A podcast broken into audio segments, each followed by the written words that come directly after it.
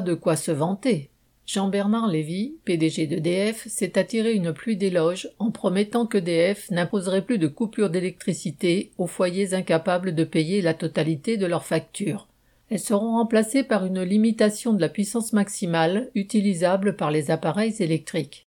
Renoncer à cette pratique révoltante qui concernerait 200 000 à 300 000 foyers chaque année ne mettra pas l'entreprise sur la paille. Les coupures étaient déjà interdites durant les cinq mois de trêve hivernale et le PDG n'a même pas caché que limiter la puissance électrique se révélait aussi, entre guillemets, efficace pour contraindre les personnes touchées à régler leurs impayés.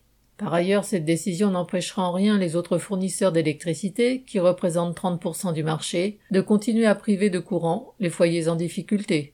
Le cadeau dont se prévaut le patron d'EDF, dont le salaire s'élève à 450 000 euros annuels, consiste à limiter la puissance électrique fournie à 1 kVA, ce qui permet de faire fonctionner un réfrigérateur, de charger un portable ou d'allumer la lumière, mais pas de se chauffer, d'avoir de l'eau chaude, ni même d'allumer une cafetière, un grille-pain ou un fer à repasser.